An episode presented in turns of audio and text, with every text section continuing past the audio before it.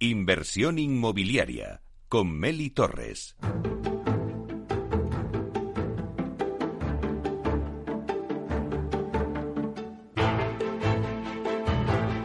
Bueno, pues ahora os traemos una entrevista muy interesante. Eh, antes de eh, presentaros al entrevistado, eh, bueno, os voy a contar que la palabra que más se oye ahora mismo en el sector inmobiliario es la sostenibilidad. El sector espera, pues como agua de mayo, los fondos Next Generation para que se le dé un impulso a la rehabilitación que siempre ha sido como un poco la olvidada del sector inmobiliario todo el mundo ahora pues parece que quiere ser más sostenible que nunca. Y bueno, pues la verdad es que eso está muy bien, eh, pero tenemos que pasar a la acción, ¿no? Eh, de, que deje de ser de algo que está de moda a ser una realidad. Bueno, pues para hablar de todo ello, eh, tenemos hoy en directo aquí en los estudios de Capital Radio a Bruno Sauer, que es director general del Green Building Council España, GBC, que es una asociación formada por agentes del sector de la edificación y está fundada en el año 2009. Eh, ellos crearon la certificación conocida como Verde, Valoración de Eficiencia de Referencia de Edificios, para contribuir al impulso a la creación de un mercado más sostenible. Bueno, pues vamos a darle la bienvenida. Buenos días, Bruno. Buenos días. Bueno, un placer tenerte aquí con nosotros. Igualmente, gracias por la invitación. Para hablar eh, de muchas cosas, porque la verdad es que vuestra asociación GBC pues abarca un montón de espectros, ¿no? Eh, cuando hablamos, por ejemplo, de cambio climático, de calentamiento global, quizá lo primero que se nos viene a la cabeza, Bruno, eh, es hablar de transportes, de movilidad o de energía. Pero claro, este es un programa inmobiliario y nos preguntamos, bueno, ¿y qué pasa con los edificios?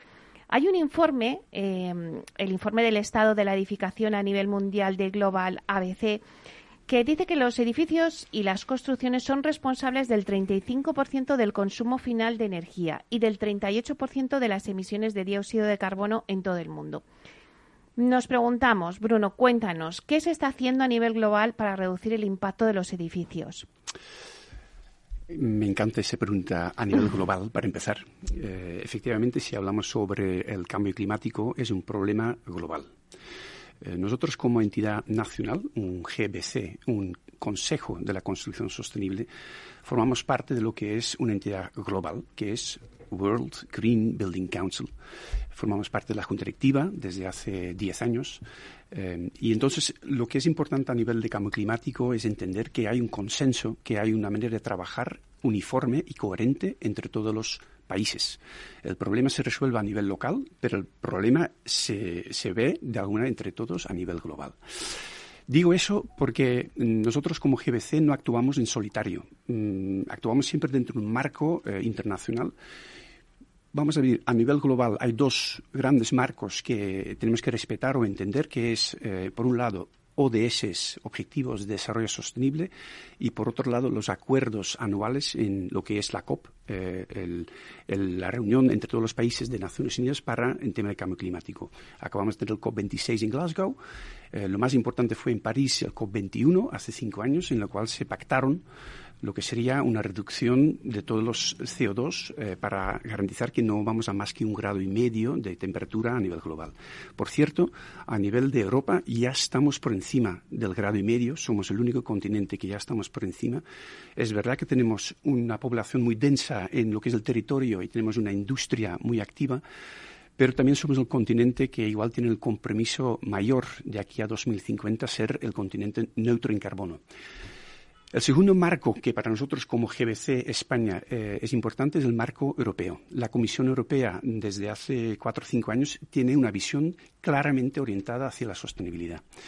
Eh, nosotros, como GBC y nuestra red europea de GBCs, hemos trabajado desde el 2014 directamente mano a mano con lo que es la Comisión para definir esos marcos en la edificación, eh, lo que debería ser la sostenibilidad.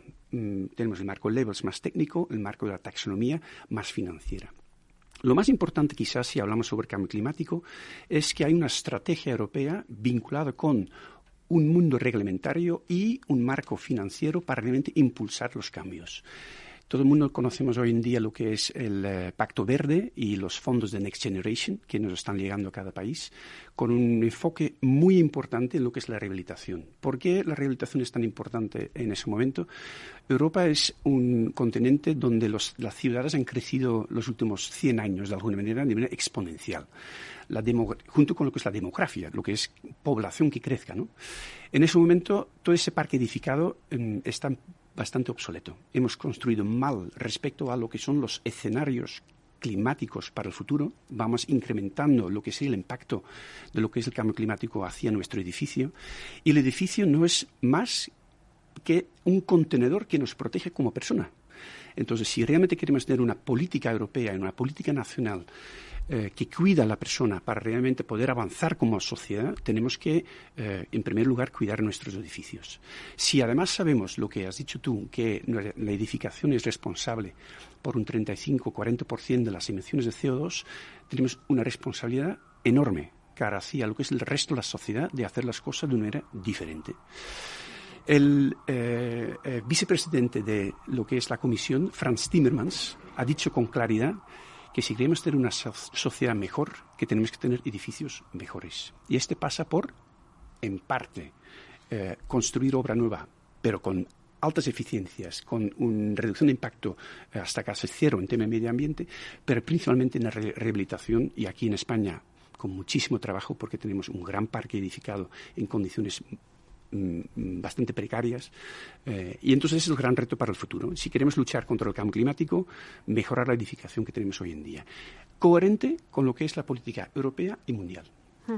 Claro, es verdad que, dices que la construcción de obra nueva sí que hay, yo creo que el sector sí que está haciendo todo y que ahora mismo pues se ha puesto las pilas. Pero claro, queda una asignatura pendiente que es esa rehabilitación de los edificios que están obsoletos. Ahí es, yo creo, donde vamos a encontrar la mayor barrera.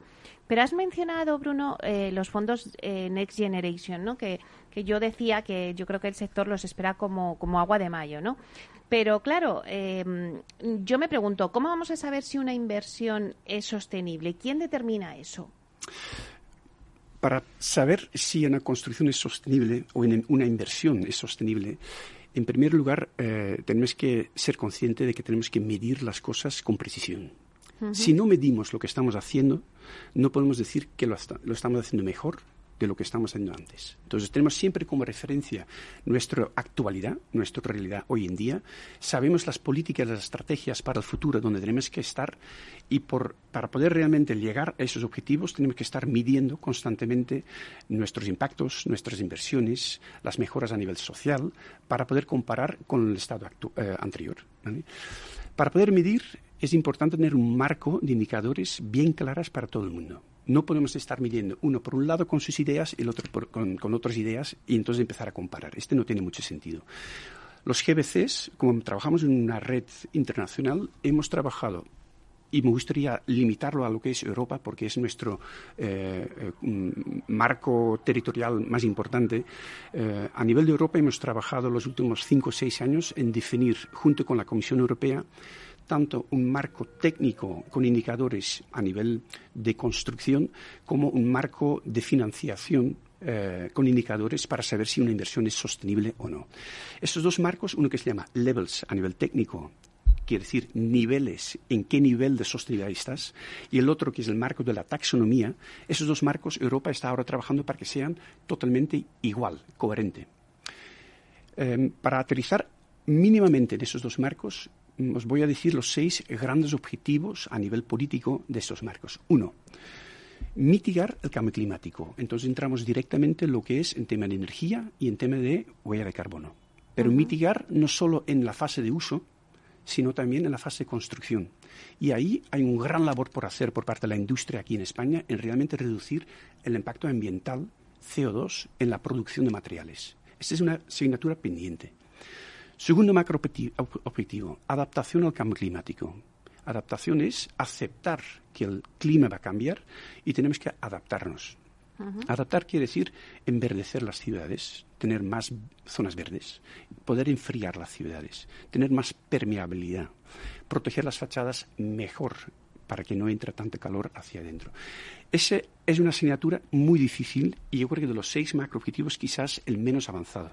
Lo más difícil, en parte, porque aquí en España todavía no tenemos el dibujo de cuáles son los escenarios en 10 años, en 20 años, en 30 años, de realmente lo que va a ser nuestro clima.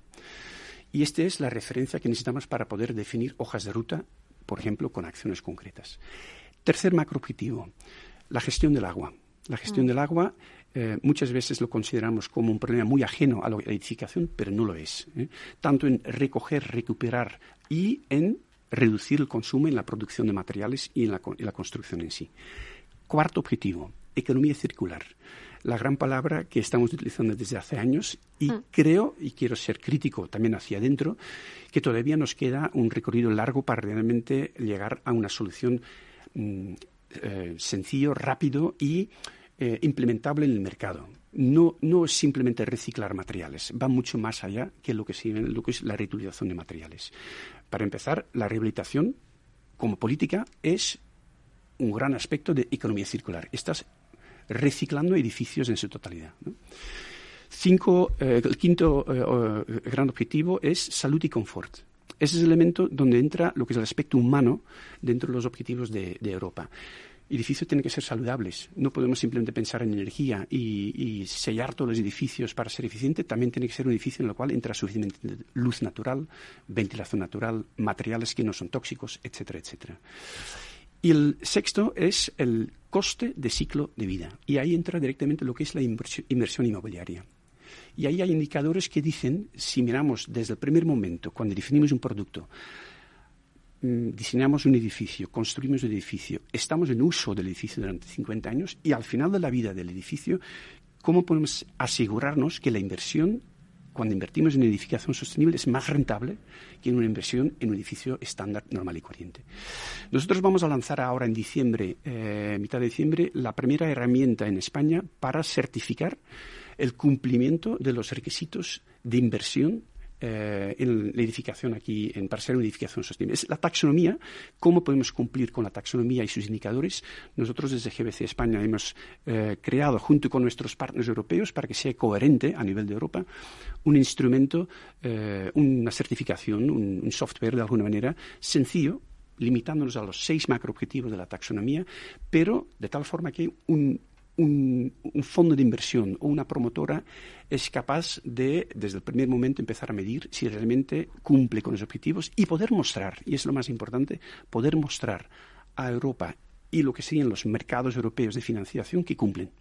Porque la Comisión Europea ha dicho, si queréis beneficiaros de, de los fondos europeos, tanto público como privado, y queréis hacerlo eh, y, queréis entrar ahí, tenéis que mostrar que realmente lo estáis haciendo mejor. Entonces, habrán intereses menores, habrá menos riesgo. Entonces, cuando tú certificas en todo el ciclo de vida del edificio que estás cumpliendo, podrás entrar en lo que es lo que es el mercado financiero para mundo inmobiliario. A partir de diciembre lo podemos medir. Entonces, lo sabemos si lo hacemos bien.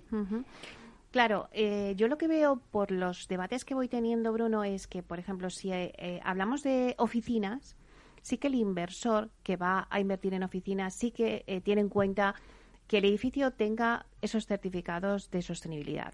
Si no, no invierte.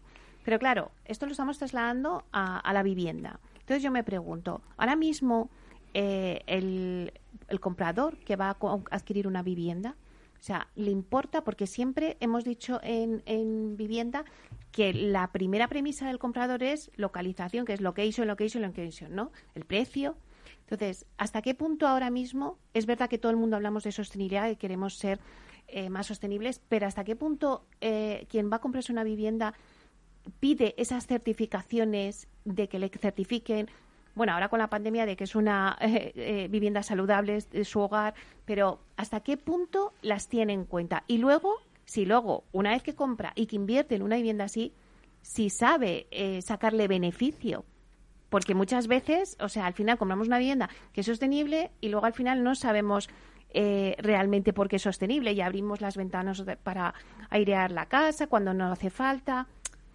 Cuéntame un poquito cómo lo ves tú.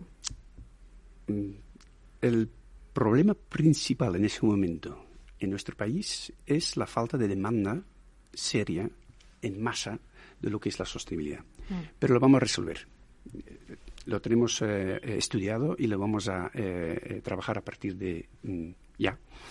Eh, el 16 de diciembre vamos a presentar en Caixa Forum aquí en Madrid en un, en un evento eh, en lo cual todo el mundo está invitado, eh, que se llama Sostenibilidad XL, a lo grande.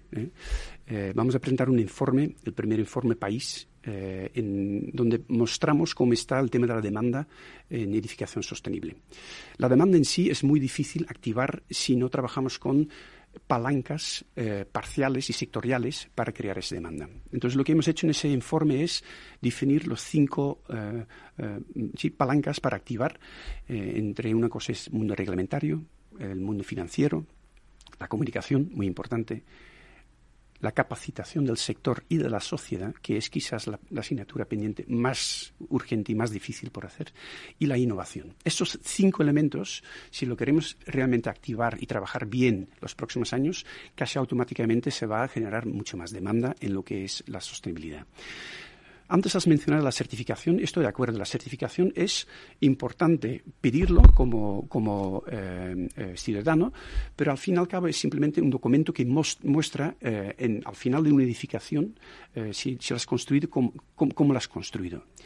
Lo, más importante para las próximas décadas es que empezamos a tener una mentalidad en la cual hay un seguimiento interno del edificio en fase de uso de poder medir si realmente es eficiente energía, si realmente reducimos el tema del agua, si la calidad del aire es buena.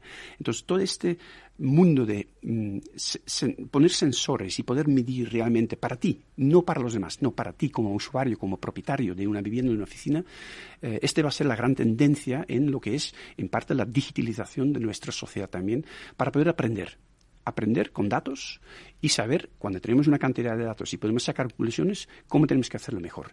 Y después entra la certificación como documento de verificación, documento de realmente decir lo estamos haciendo bien. Pero el primer paso es capacitar, formar, un ente cultural también entra ahí, ah. eh, y hacer el ejercicio de hacer un seguimiento real de nuestro comportamiento en los edificios. Bueno, la verdad es que sí que se están haciendo cosas, o sea, hemos avanzado bastante, se están haciendo cosas, pero parece que, mm, que, es un problema más de cantidad que de calidad. A nivel nacional, ¿cómo se puede organizar ese camino hacia la neutralidad climática de los edificios, hacia la descarbonización, como antes decíamos? Otra vez vuelvo un momento a la escala europea, porque la descarbonización de lo que es nuestro, parque edificado lo estamos trabajando a nivel de Europa con 10, 10 GBCs eh, conjuntamente un proyecto eh, y a nivel nacional en España estamos redactando nuestra propia hoja de ruta de la descarbonización del sector en España. Ese trabajo lo hacemos principalmente con nuestros asociados, los 350 expertos, empresas, eh, entidades que se han comprometido con la sostenibilidad que están dentro de GBC participan en la redacción de esa hoja de descarbonización. Hacemos talleres, reuniones de trabajo. Hemos trabajado un año en ese momento para tener un borrador. Justo hoy están haciendo un ejercicio de ordenar y priorizar las 200 medidas que hemos definido entre todos para saber eh, cuáles son prioritarios, cuáles son los puntos de obstáculo en lo que es la hoja de ruta eh, y presentaremos ahora en enero un primer borrador y final del año 2022 presentaremos al Gobierno lo que sería una hoja de ruta eh, para todo el sector en España en descarbonizar. Y es una hoja de ruta consensuada. Este es lo más importante, porque si lo hacemos desde dentro, desde GBC, con el staff quien somos, y no escuchamos realmente al sector, entonces no va a funcionar. Eh, sabemos perfectamente que si involucras a toda la gente desde el primer momento y llegas a un consenso, quizás que va un poco más lento de lo que tú querías como, como entidad que realmente empuja la sostenibilidad, pero un consenso yo creo que este va a funcionar. Eh, y lo estamos haciendo lo mismo en los 10 países en Europa y estamos haciendo lo mismo a nivel de Europa para la Comisión Europea, que también lo presentaremos el año que viene cara hacia la Comisión Europea. Bueno, la verdad es que es un gusto hablar contigo, Bruno, pero los minutos se nos van. Nos quedan dos minutos y sí que me gustaría saber tu impresión. O sea, mm, ¿crees que el sector inmobiliario se ha subido a esta carro de la eh, sostenibilidad? Eh, para pues crear ciudades más sostenibles en España? Yo creo que sí. Eh, por lo menos lo hemos visto en los últimos tres, cuatro años que hay eh, una sensibilidad mayor eh, desde el sector para realmente trabajar en esa necesidad de cambio. Si, si, vemos todos los informes que hemos podido redactar y los instrumentos que se puede utilizar, que se puede descargar de manera gratis de nuestra, la página web que es gbce.es, allí tenemos toda la información disponible y son documentos y instrumentos que hemos redactado con el sector. No son cosas solitarias por nuestra parte. Entonces, cuanto si hemos visto realmente ese interés, eh, la gente está realmente apuntándose, estamos creciendo en todos los sentidos, es porque hay una demanda, hay una necesidad y creo que vamos a llegar, aunque nos va a costar un poquito, pero llegaremos. ¿En qué estado está la sostenibilidad de las ciudades en España? ¿Cómo podríamos en España, las ciudades, bien, en el sentido que he visto las grandes ciudades poniéndose las pilas. Eh, Madrid, Valencia, Barcelona, eh, Sevilla, Málaga, Victoria, realmente han hecho su trabajo. Es verdad que a nivel municipal todavía hay muchísimo trabajo por hacer. A nivel local, la, pequeña escala, hay mucho por hacer.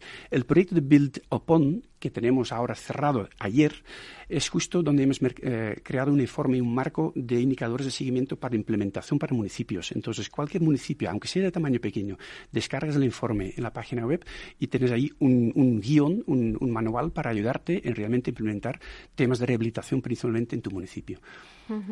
Bueno, pues se nos acaban los minutos, Bruno, pero nos hemos apuntado aquí algunas fechas. Yo me apunto a la del 16 de diciembre. Creo que ese informe va a ser muy interesante y va a ayudar mucho. Así que, eh, bueno, pues te vamos a tener que despedir, pero mm, te voy a emplazar para que vengas próximamente porque creo que nos tienes que contar muchas cosas. Encantado, sin ningún problema. Pues muchísimas gracias, Bruno Sauer, director general de GBC. Muchísimas gracias. A vosotros, gracias.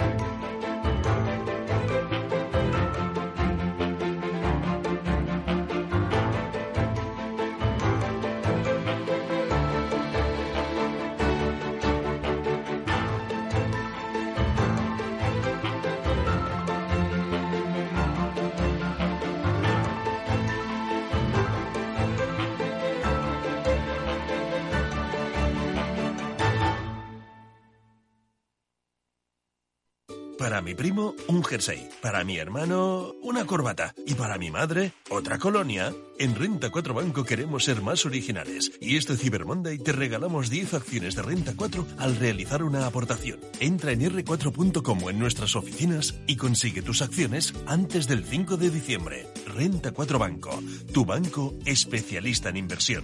Bases de la promoción en r4.com. ¿Quieres anunciar tu negocio en la radio? Entra en el clubdelaradio.com. La compra es online, pero no os vamos a negar que nos encanta que nos llaméis. El teléfono, olvídate, no te vas a acordar. Entra en el clubdelaradio.com. Tu audio y tu campaña de una forma sencilla y rápida. Contrata anuncios en radio al mejor precio. elclubdelaradio.com.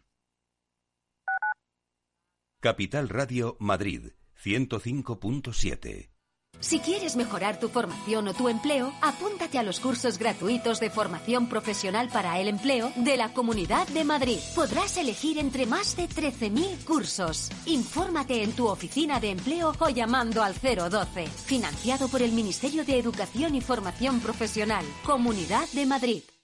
Disfruta de la mejor cocina gallega en Montes de Galicia. Todo un clásico moderno en el barrio de Salamanca. Disfruta de la variada dieta atlántica, de las mejores carnes y pescados tratados con respeto y transparencia y regados con una de las mejores bodegas de la zona. En grupo, en familia o en pareja, Montes de Galicia te ofrece el espacio perfecto en cada ocasión.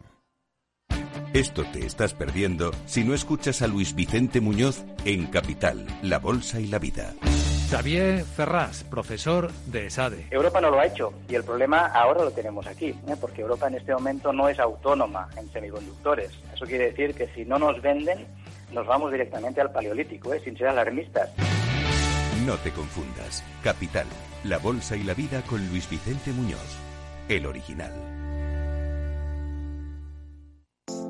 Horno San Onofre. Somos pasteleros y eso nos gusta. Utilizamos materias primas que nos hacen disfrutar y elaboramos todos nuestros productos de forma artesanal, sin sucedáneos, ni margarinas, ni grasas trans. Sabemos que las cosas buenas son importantes. Con el hashtag buscamos gente dulce. Horno San Onofre, calle San Onofre 3, teléfono 91 532 9060 y calle Hernani 7, teléfono 91 554 3396. También nos encontrarás en el mercado de San Miguel, www.pasteleriasanonofre.com.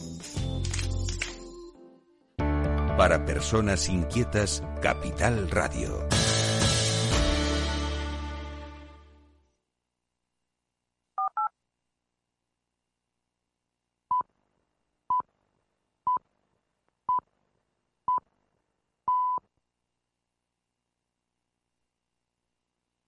Inversión inmobiliaria con Meli Torres.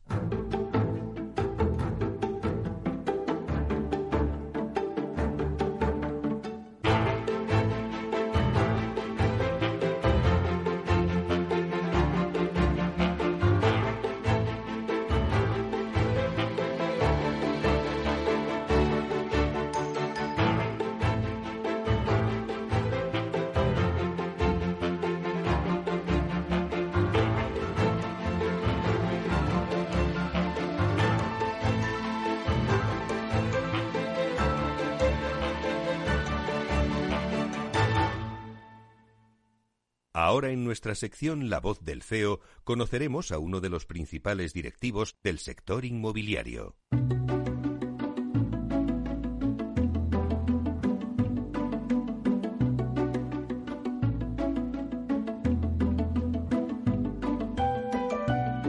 Bueno, pues ahora en nuestra sección La voz del CEO, hoy hablamos de Coliving y hablamos con una empresa Dove Vivo. Es un gigante del coliving en Europa que aterrizó después de la pandemia por el COVID en España con el objetivo de dar soluciones a los nuevos hábitos de vivienda que está demandando la sociedad. Y tratan de convertirse en el líder de este negocio en nuestro país. Y yo creo que la verdad es que van por el camino. Pero para que nos lo cuenten ellos en primera persona, pues tenemos hoy el placer de tener con nosotros en directo aquí en los estudios en Capital Radio a Irene Trujillo, que es directora de Dove Vivo en España. Vamos a saludarla. Buenos días, Irene. Buenos días, Meli, y muchas gracias a Capital Radio por invitarme hoy. Bueno, pues la verdad es que estamos encantados que estés con nosotros hoy. Además, te tenemos que felicitar porque acabas de estrenar puesto eh, recientemente como directora de Dove Vivo en España. Así que muchísimas felicidades. Vamos a dar unas pinceladas al, oyente de, tu trayectoria. ¿no? Irene Trujillo es arquitecta con más de 17 años de experiencia en el sector inmobiliario. También es vicepresidenta de Cowork, la Asociación de Espacios Compartidos. También es socia de WISE y también es socia del Círculo Inmobiliario. Y ahora eres eh, bueno, pues, eh, la directora de Dove Vivo en, Dove Vivo en España. Bueno, Irene, cuéntanos un poquito cómo afrontas este nuevo cargo y también este reto de posicionar Dove Vivo en España como empresa líder en coliving. Pues realmente es un reto interesante. Eh, es cierto que ahora justo ha habido este, este ascenso a, directora general. La verdad que es un reto que tenemos, porque es cierto que el co-living hasta hace muy poquitos años, hasta hace muy poco, era muy poco conocido en, en España. Hmm. Entonces también tenemos la labor no solo de implantar una empresa, sino implantar un nuevo modelo dentro del sector inmobiliario y, y ofrecer una oferta para esa demanda, ¿no? esos cambios en la sociedad que ya se están produciendo en España y en, sobre todo en las ciudades grandes y que no tenían ¿no? ningún tipo de, de espacio que, que realmente realmente resolviese sus necesidades, ¿no? Así que por ese lado muy contenta y con, esos retos eh, encima de la mesa. Pero cuéntanos un poquito qué es eh, Dove Vivo, cómo surge, eh, un poco pues hasta dónde queréis llegar. Habéis empezado en España, pero también estáis en otros países. Sí, Dove Vivo realmente es una empresa italiana, de origen italiano, surgió en 2007 en, en Milán o sea, que tenemos un track record de 14 años, no somos nuevos en, este, en esta historia, o sea, ya entendemos que es co-living. Y sí que es cierto que la empresa empezó, bueno, pues los dos fundadores, William Mayo y Valerio Fonseca, que siguen siendo eh, los accionistas mayoritarios eh, aún de la, de la empresa. Y bueno, con la necesidad, ¿no? Vieron la necesidad de los estudiantes de encontrar espacios eh, agradables, pero también una gestión profesionalizada y sobre todo la parte de, convertir en comunidad ¿no? y poner en, en contacto a unos y a otros, eh, según fueran estudiantes o según fueran trabajadores, etcétera. Y esto ha ido evolucionando. En Italia ya tenemos eh, casi 9.000 camas. Eh, también estamos abriendo ahora España, llevamos este año, ya un año y medio más o menos, en España y en Francia. Y los planes que tenemos para los próximos años es también abrir la, parte de Inglaterra y Alemania. O sea que vamos expandiéndonos poquito a poco y asentando eso, esas bases en diferentes países. Bueno, eh, ¿por qué España? ¿Por qué decidisteis aterrizar aquí en el mercado en España? ¿Y en qué proyectos estáis trabajando? Realmente es que en España veíamos que, igual que en el resto de Europa, en otros países, el mundo del co-living ya estaba muy avanzado, incluso en Estados Unidos, en Asia, etcétera, son países que ya tienen el co-living muy avanzado. Sin embargo, en España había mucha, mucha demanda y no había todavía operadores grandes que realmente dieran solución a estos problemas. Entonces, ahí hemos decidido dar ese salto y dar esa respuesta, ¿no? Y empezar con nuestros primeros espacios. Y desde el año pasado eh, comenzamos con nuestro primer proyecto, que está en la zona de Malasaña, en la calle San Lorenzo. Es un proyecto precioso porque es un edificio histórico, eh, con 1.600 metros cuadrados y realmente ha sido un reto también eh, ponerlo en forma y, llevarlo, ¿no? Como esa, esa mezcla entre el edificio antiguo, el edificio de 1800, pero con las últimas tecnologías y aplicaciones. Entonces ha sido, un proyecto muy bonito y la verdad que ha sido un éxito. Y eso también nos ha animado a seguir abriendo nuevos espacios y seguir con ello, la verdad.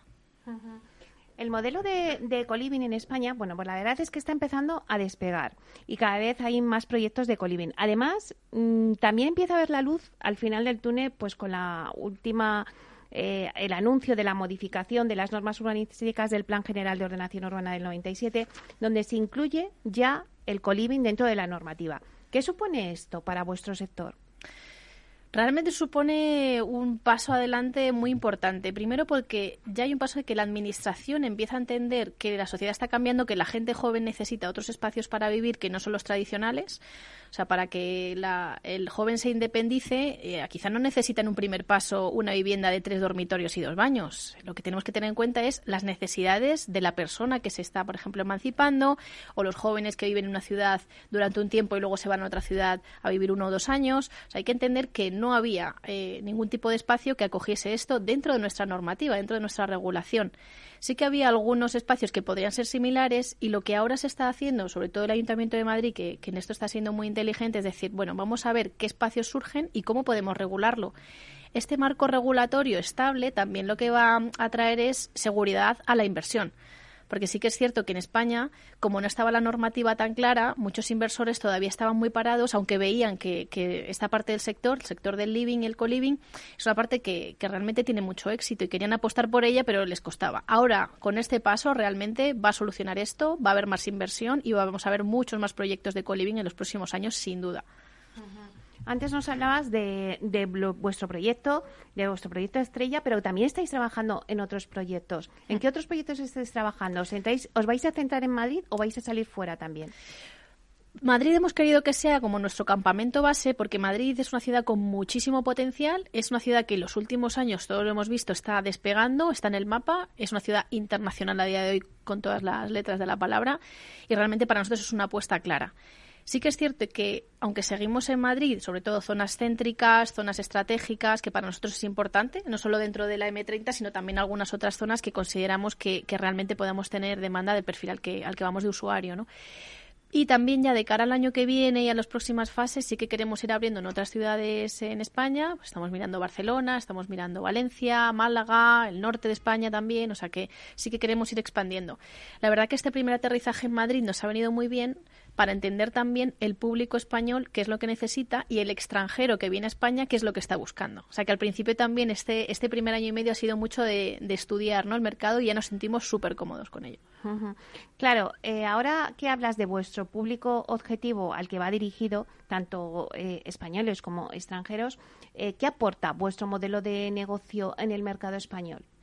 Pues hay que entender ¿Qué es coliving y a quién va? Porque claro, coliving no es que sea la palabra de moda y esa solución habitacional para todos. O sea, coliving realmente lo que se trata es de cubrir ese nicho de mercado, ese joven estudiante que ya no es tan, tan, tan joven, tan joven. O sea, nosotros normalmente no vamos a un target de estudiantes eh, de 18 a 22 años porque ya a lo mejor en una residencia de estudiantes pues tienen ya cubierto su necesidad, que también les acogemos. Pero sí que es cierto que nuestra media de, edad está entre un torno a los 27 años. Esto significa que hay muchos colivers eh, que tienen 35, 40 y otros que tienen tienen 20 algo, ¿no? Entonces, hay nosotros ese rango de soy joven, me muevo, soy estudiante quizá de posgrado, porque ahora el estudiante se ha ampliado. Antes un estudiante más de 22 ah. ya no eres estudiante, pero ahora con 50 puedes perfectamente hacerte un máster, irte a una ciudad y necesitar un espacio como el nuestro. Al final, eh, realmente el perfil al que vamos no es tanto de edad quizá, sino de necesidad y de casi de cultura, porque cuando tienes esta cultura de, oye, quiero compartir, quiero conocer gente, quiero hacer networking, porque te vas a otra ciudad y realmente ese aterrizaje a veces es muy complicado cuando ya tiene ¿no? cierta edad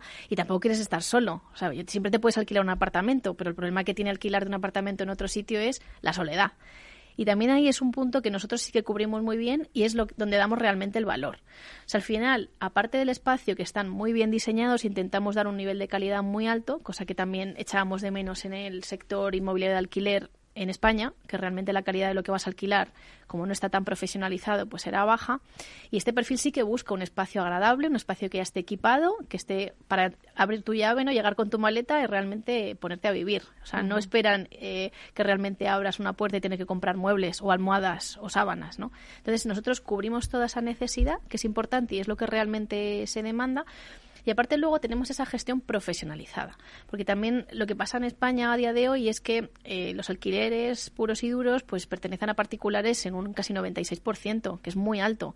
Entonces falta esa gestión profesionalizada de se me ha estropeado un grifo, a quién llamo, o sea, no me ha llegado este pago, no he podido hacer el pago, como, o sea, todo ese tipo de cosas que son para nosotros incluso eh, como sencillas en nuestra día a día cuando te pones a alquilar y sobre todo cuando vas a otra ciudad o eres extranjero, es cuando echas de menos esa gestión profesionalizada, esa gestión en inglés o en tu idioma, en chino, en francés, nosotros también damos y también esa, esa tranquilidad, ¿no? Que tú ya sabes que te metes en un espacio de vivo en Madrid, en cualquiera de los nuestros, ya sabes lo que te vas a encontrar. Serán diferentes ubicaciones, el diseño siempre varía porque intentamos personalizar un poquito acorde con la zona, pero ya sabes que la calidad va a ser buena, que el servicio va a ser bueno, con lo cual esa tranquilidad también es muy importante. Claro, ahora que hablas del diseño, Irene, eh, alguien que nos esté escuchando y que, bueno, pues que esté en esa franja que has dicho y que esté buscando para alquiler y se plantea, bueno, ¿qué hago? ¿Me busco un piso compartido con amigos? ¿O qué me puede ofrecer este tipo de, modelos que hay ahora de co-living, de los que vosotros ofrecéis? Eh, cuéntanos un poquito, porque ahora mismo, por ejemplo, antes en la entrevista anterior hablábamos de sostenibilidad. Claro, los jóvenes ahora ya eh, llevan con muchas eh, palabras ya incluidas en lo que quieren, ¿no? Quieren un espacio donde sea más digital, sea más sostenible. ¿Qué les ofrece un co-living de los vuestros? ¿Los precios a los que vamos a aterrizarlo un poquito en la realidad y ponernos ejemplos. Pues un ejemplo muy claro es eh, que, nosotros siempre intentamos escuchar justo lo que tú has dicho. El, ahora mismo el perfil, el joven que viene, sí que busca sostenibilidad, sí que busca eh, medidas de eficiencia energética, sí que busca reciclar. Ese tipo de cosas las buscan y las preguntan. O sea, eso es una cosa muy curiosa, que es así y además vamos hacia esa línea. nosotros sí que, incluso haciendo una reforma, porque parece que solo la sostenibilidad se puede incluir en, proyectos de obra nueva, pero nosotros la llevamos incluso al interiorismo, es decir, hay pinturas no tóxicas, reciclamos muebles, les damos nueva vida. O sea, que nosotros el tema de economía circular lo llevamos en todos y cada uno de nuestros proyectos hasta la medida que, podemos, ¿no? Pero sí que los tenemos en cuenta.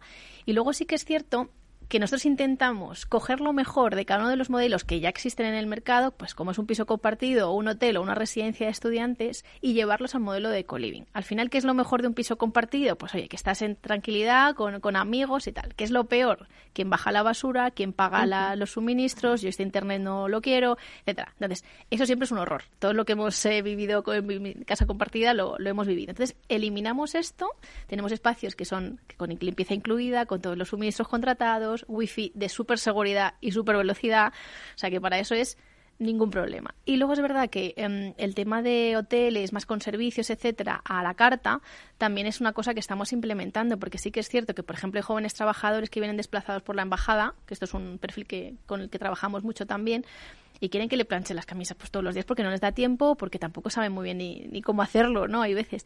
Entonces les intentamos dar todo tipo de servicios que ellos puedan demandar. Y esto es, echar la imaginación, ¿eh? Porque hay, mucha variedad. O sea que ahí también intentamos ser muy flexibles y escuchar mucho a nuestros colibres que necesitan en cada caso. ¿Y todo esto qué precio eh, son los que ahora mismo se está manejando en el mercado? Pues depende mucho de la ubicación y de las características de, la habitación, porque sí que es cierto que nuestras habitaciones pueden empezar en 12-15 metros, pero es que hay algunas que son 35-40 metros, o sea que también eso es importante ver la calidad de la habitación. También es cierto que depende de la ubicación, no es lo mismo una zona más universitaria, donde nosotros intentamos ajustar nuestros precios y podemos estar en torno a los 600, 700 euros al, mes, intentamos siempre ser competitivos. Sin embargo, si te vas a una zona eh, cuando tienes casi un estudio para ti solo, etcétera, pues estamos hablando en torno de los 1.200 hasta 1.500 euros si tienes incluso un apartamento. O sea que intentamos que esté todo incluido y que cuando tú te vas a esa zona, si tú cogieras un apartamento o un estudio para ti solo, realmente te gastarías mucho más, porque al final tienes que pagar no solo la renta, sino todos los suministros de electricidad, agua, etcétera y además limpieza aparte, si quieres una zona de coworking pues te la pagas aparte, con lo cual son muchos extras que nosotros ya tenemos incluido. O sea que intentamos ser en la zona donde estamos competitivos con, con precio también. Además, Irene, acabáis de, encargar a Ipsos una investigación a nivel internacional sobre una muestra de jóvenes, no solamente españoles, sino españoles, italianos, franceses de entre 18 y 34 años, para ver qué piensan respecto a la vivienda y cómo han cambiado sus preferencias y los planes después de la pandemia, que eso también ha sido como un antes y un después, ¿no? Cuéntanos un poquito los resultados de, esta encuesta. Pues esta encuesta la, hemos encargado directamente porque justo al alinear con lo que comentamos, nosotros queremos escuchar mucho, ¿no? ¿Qué se demanda? ¿Hacia dónde vamos? Para a partir de ahí construir nuestro producto y generar nuestros espacios y dar esos servicios. Y justo hemos hecho esta entrevista, esta encuesta para más de 3.000 jóvenes en España, Francia e Italia, que son los países donde estamos ahora. Y los resultados, sobre todo el resultado de emancipación, es, es apabullante. Realmente los jóvenes en la pandemia lo han pasado mal justo yo creo que es la franja de edad que más ha sufrido, porque los niños muy pequeñitos no se han enterado mucho porque estaban con sus familias, sus padres, pues todo el día. Mm. Los somos mayores, bueno, pues has teletrabajado, lo has llevado de aquella manera. Pero esos jóvenes que justo estás en la edad de irte de Erasmus, de viajar, de irte a otra ciudad, etcétera, han estado en su casa, encerrados, con sus padres o su familia y en el peor de los casos incluso solos en un apartamento. Y han estado eh, trabajando, estudiando, eh, haciendo deporte y todo en el, en el mismo espacio, ¿no? Entonces, han acabado muy cansados y realmente hay mm. un deseo eh, inmenso, ¿no? Y ahí los, los datos lo reflejan, ¿no? Que, que más de 500.000 jóvenes quieren emanciparse el año que viene. O sea que podrán o no podrán y lo harán o no lo harán, pero hay un deseo de hacerlo. Y cuando hay un deseo, al final esto sí que encuentra la vía, ¿no? De, llegar a ello. ¿Y qué programas de viviendas se han implementado más dentro de esta encuesta que vosotros habéis hecho? Bueno, nosotros lo que queríamos sobre todo era entender si, si quieren salir, qué edad sobre todo son las, las que realmente tenían más, más interés en salir o no salir. O sea que al final ahí te das cuenta que la franja de edad más joven tiene intención, pero cuando subes un poquito ya a los 20 y algo la franja, realmente tiene necesidad y ya está buscando activamente, que eso también es un dato que para nosotros es importante. O sea, si hay una franja de edad que va entre los 22 y los 30 y algo años que quiere ya independizarse, vamos a escucharles y darles solución. Nosotros también, el co-living, hay que entender lo que se parece mucho a un hotel, en el aspecto que, que co-living puede ser desde, como hay un hotel, ¿no? que es a lo mejor un hotel pues más económico, como puede ser un yacht hostel, para dar respuesta a un público mm. que lo busca, y también un hotel de cinco estrellas en una zona prime.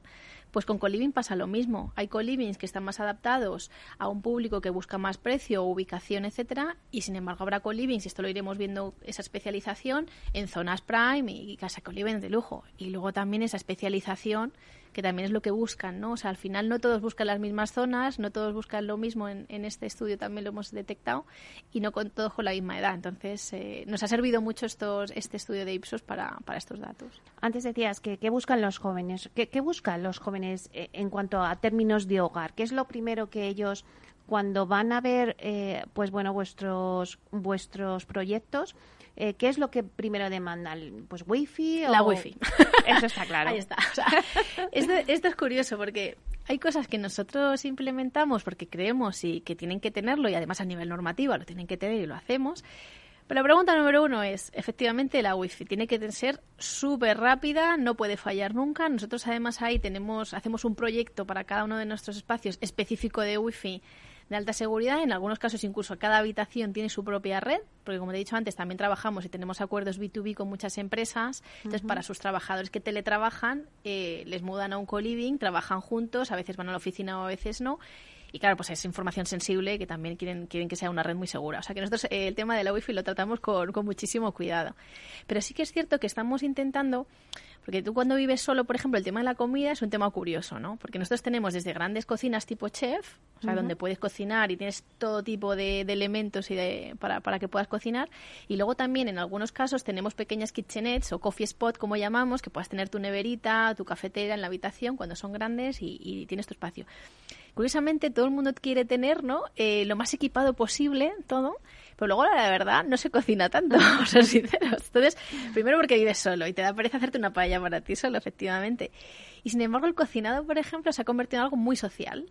O sea, ahora mismo ellos eh, quedan, oye, hacemos una pizza esta, este fin de semana y quedan todos juntos en las cocinas, se ponen todos a cocinar con una copita de vino, o sea, que es, es algo muy social. Entonces, nuestras cocinas son muy sociales y de hecho muchos pues se van a trabajar y a la vez cocinan allí, o sea, que hay un ambiente muy bueno alrededor del tema de la, de la comida y de la cocina. Y por ejemplo, el car sharing, eh, bueno, pues que ahora ya prácticamente todos utilizan eh, coches de alquiler puntualmente. Sí. ¿Eso también lo incluís vosotros? ¿Está de moda? Pues mira, nosotros lo primero que vemos cuando vamos a estudiar una ubicación es que esté muy bien conectado por transporte público, porque este perfil ya busca transporte público, no tiene coche. Bien porque viene de otra ciudad y no se ha traído su coche, o bien porque nunca lo ha tenido ni lo quiere tener, que esto es algo que los jóvenes también es una tendencia clara. El joven no se compra coche. Quizá cuando ya pasas a los 30 y algo ya tienes familia, entonces empiezas a ver la necesidad. Pero mientras tanto es una tendencia clara de, de, car sharing en lugar de compra, ¿no? directamente, de alquiler y de pago por uso. Nosotros sí que estamos implementando ya algunos acuerdos, porque, por ejemplo, para el tema de patinetes, etcétera, sí que lo utilizan. Pero bien es cierto que es que la ciudad de Madrid tiene tanta oferta de ah. transporte eh, público, tanto en taxi, metro, autobuses, eh, car sharing, todo tipo, moto sharing, patinete sharing, o sea, tenemos de todo, o sea que Madrid en eso es, una ciudad privilegiada y lo utilizan y lo demandan, con lo cual para nosotros el, el hecho de que, de que estemos cerca de una buena red de transporte es un requisito fundamental para implantarnos. Oye, Irene, también me gustaría que, hablásemos un poco de las cifras de la compañía. Ahora mismo, actualmente, ¿con cuántas camas eh, contáis en España? Pues ahora mismo vamos a cerrar el año con 300 camas en España. Nuestra, nuestros planes de expansión sí que son acabar en los próximos tres años con cerca de las 3.000 camas. Eh, porque realmente este primer año para nosotros ha sido mucho de aterrizaje, crear equipo, crear marca, entender ¿no? la demanda, la demanda del mercado de, Madrid y de España en general. Y como ya eh, le hemos cogido el pulso y estamos cerrando, también tenemos que tener en cuenta que cuando eh, empiezas a avanzar con proyectos, nuestros proyectos a veces son largos. Cuando hay una rehabilitación de un edificio, etcétera, pues estamos en un año, hablando un año y medio, dos, con lo cual este año ya estamos cerrando acuerdos para abrir el año que viene y a partir de ahí en los próximos años. O sea que los acuerdos que cerramos hoy son los que abriremos en, en dos, tres años. O sea que con unos planes de expansiones bastante ambiciosos. Pero siempre con ubicaciones centrales, como me has dicho, también, eh, igual que el de Malasaña, con rehabilitaciones de edificios históricos, los próximos trabajos. Sí, eh, tenemos en cartera ya varios en edificios de este tipo, eh, que también son históricos, porque claro, buscamos ubicación también y que el edificio tenga alma, ¿no? Que podamos ofrecer espacios que es que he estado un año viviendo en Dove Vivo, en el centro, y ha sido el año de mi vida, ¿no? O sea, que también el, el espacio y la arquitectura realmente llegue, ¿no? Y cale al, al que, que, viene a vivir. Y sobre todo porque al final cuando, cuando vives una ciudad donde has vivido, tu, tu hogar en esa ciudad te marca mucho, ¿no? Y nosotros queremos que marque y que realmente estén felices y que lo sientan como su casa. Pero sí que es cierto que también estamos ya mirando alguna transformación de uso, que esto es interesante porque es cierto que en Madrid, y ya lo vemos, temas de oficina, pues ha habido mucha variación. Despachos profesionales que estaban en zonas eh, muy céntricas y que ahora no tienen sentido, se han quedado obsoletos. Ahí también estamos mirando mucho, mucho proyecto que son interesantes. Quizá el edificio en sí no es un edificio, pues esa carga histórica ni es protegido, pero tiene un, a lo mejor un uso preindustrial o un uso que podemos eh, realmente sacarle mucho juego y volverlo a traer a la vida. O sea que estamos mirando diferentes tipos de proyectos, no solo en centro-centro, sino también, por ejemplo, el norte de Madrid para nosotros es importante, o sea que estamos también eh, buscando activamente y en otras zonas que sean estratégicas, ¿no? Cerca de algún núcleo, porque nosotros también no solo vamos a estudiantes, sino también vamos a trabajadores y acuerdos con empresas que necesitan alojar esos trabajadores que vienen por un proyecto determinado, que vienen eh, por 12 meses, 6 meses, etcétera. O sea, que tenemos estos acuerdos y para nosotros es importante también ir donde la demanda va, ¿no? O sea, que, donde hay núcleo de, parque empresarial o de oficinas, ahí también queremos estar. Me parecía muy interesante cuando has dicho em, crear marca y decir, es que em, yo he estado en un eh, alojamiento o en un producto Dove Vivo y me ofrece estas características y estas aportaciones, ¿no? ¿Qué aportáis de diferente al sector? Ahora mismo muchos están iniciándose en el coliving, pero ¿por qué, eh, quien nos esté escuchando, por qué tendría que elegir ir a Adobe Vivo? Pues mira, justo por esto que has comentado, Meli, como hay muchos actores que ahora están, muchas empresas que están lanzándose, unas lo están haciendo genial y otras quizá no también, y esto es cierto. Entonces, ahí es importante elegir calidad. Calidad-precio, por supuesto, hay que estudiarlo, pero tiene que haber un global y tiene que ser una empresa que realmente te dé todas las garantías, ¿no? De que vas a estar en un sitio agradable, que te van a tratar bien, que no vas a tener problemas. El mejor reflejo de esto es que en Google tenemos cinco estrellas, o sea que, que ahora eh, Google lo dice todo y esas cinco estrellas eh, se consiguen con mucho esfuerzo detrás por parte del equipo. Es decir, hay un equipo de Customer Care, hay un equipo de diseño, hay un equipo eh, de, comunicación que con, constantemente está en contacto con los colibres viendo sus necesidades siempre hay algún problema. Oye, pues esta, de repente esta puerta, por lo que sea, no me cierra bien. Atenderle rápido. Tengo algún problema con la aplicación. Estamos ahí. O sea que realmente esas cinco estrellas son no están, están muy trabajadas y para nosotros es un orgullo que realmente no solo nos pongan una estrella, sino también cuando se van, nombren a parte de nuestro equipo que han estado felices, etcétera. Para nosotros es el mejor, eh, realmente, eh, la, el mejor premio que podríamos tener realmente. Bueno, la verdad es que Irene, estaríamos aquí toda la mañana hablando, pero es que el tiempo, la verdad, se nos va acabando. Así que yo creo que si quieres darle algún consejo a alguien que nos esté escuchando y que, bueno, pues no sabe si decidirse por el colibri, eh, ¿qué consejo le darías? Pues le daría que lo probase, le diría que lo probase, porque al final lo bueno también del co-living es que es un contrato flexible, que esa es una de las demandas que también tenía más el mercado, que cuando vienes a alquiler por menos de un año no te alquila nadie. Entonces, pruébalo, yo le diría que lo probase. Nosotros en dovivo.com o en omyplace.es están todos nuestros espacios y pueden contactarnos, porque al final, eh, realmente cuando vives en nuestros espacios, eh, la mayoría de los de nuestros colibes que han alquilado, y esto es así, en el 85%, eh, han extendido y muchos se han ido porque se han ido a sus ciudades y han vuelto y han vuelto a Adobe Vivo ya, o sea, directamente. Entonces, eso también para nosotros es, es signo clave de que no lo estamos haciendo mal. Las cosas hay que vivirlas, claro que sí. Bueno, pues muchísimas gracias, Irene Trujillo, que es directora general de Dove Vivo España. Un placer eh, tenerte aquí con nosotros. Un placer para mí estar aquí con vosotros, Meli. Muchas gracias. Seguro que tendremos que hablar más adelante porque el coliving va a dar mucho que hablar. Espero que sí, claro que sí. bueno, y a ustedes, señoras y señores que nos escuchan al otro lado de las ondas, gracias por estar aquí y compartir este espacio con nosotros. Gracias también de parte del equipo que hace posible este espacio, de Félix Franco, en la realización técnica y de quien les habla, Meli Torres. Les esperamos mañana, viernes también. No, mañana no, les esperamos ya el próximo jueves. Eh, así que, bueno, pues hasta entonces, que sean felices.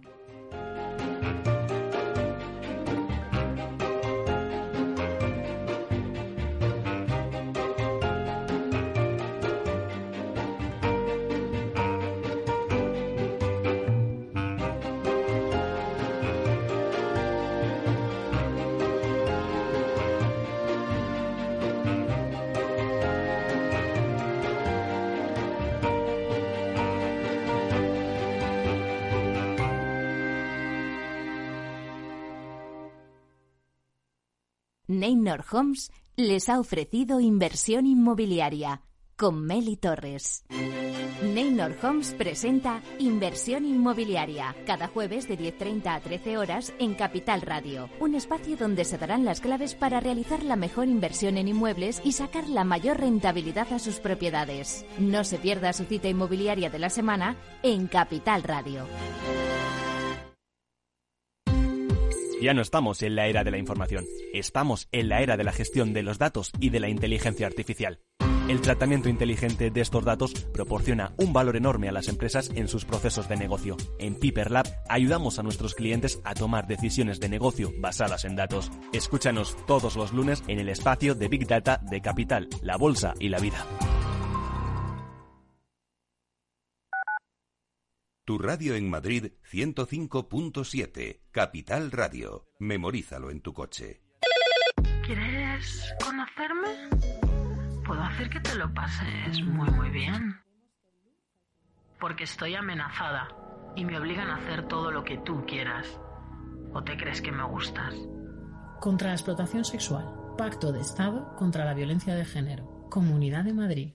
Disfruta de la mejor cocina gallega en Montes de Galicia. Todo un clásico moderno en el barrio de Salamanca. Disfruta de la variada dieta atlántica, de las mejores carnes y pescados tratados con respeto y transparencia y regados con una de las mejores bodegas de la zona. En grupo, en familia o en pareja, Montes de Galicia te ofrece el espacio perfecto en cada ocasión. En el restaurante Gaztelubide somos rigurosos con la selección del producto para crear recetas imaginativas que acompañamos de una bodega generosa y brillante y de nuestra magnífica terraza durante todo el año. Restaurante Gaztelubide, carretera de La Coruña, kilómetro 12200, La Florida. Teléfono 91 372 8544. Una recomendación del programa gastronómico Mesa y Descanso.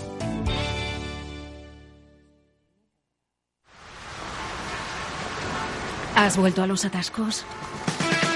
Forma parte de la vida de Madrid y esa vida va aparejado con atascos. Realmente el atasco que te absorbe la energía es el de la entrada a trabajar o cuando llegas tarde a una reunión o cuando vas a dejar a tu hijo en el colegio y va a, perder, y va a, perderse la primera hora de clase. Cuando vengas a Madrid, chulona mía, Reconduce tus números. voy a ser temperatriz de lavapiés. Desatasca tus inversiones. Y alfombrarte con claveles la gran vía. Recalibra tus cuentas. Bañarte con vinillo de Jerez. Que no se atasque tu economía. Sintoniza Capital Radio. No me gusta el mundo atascado.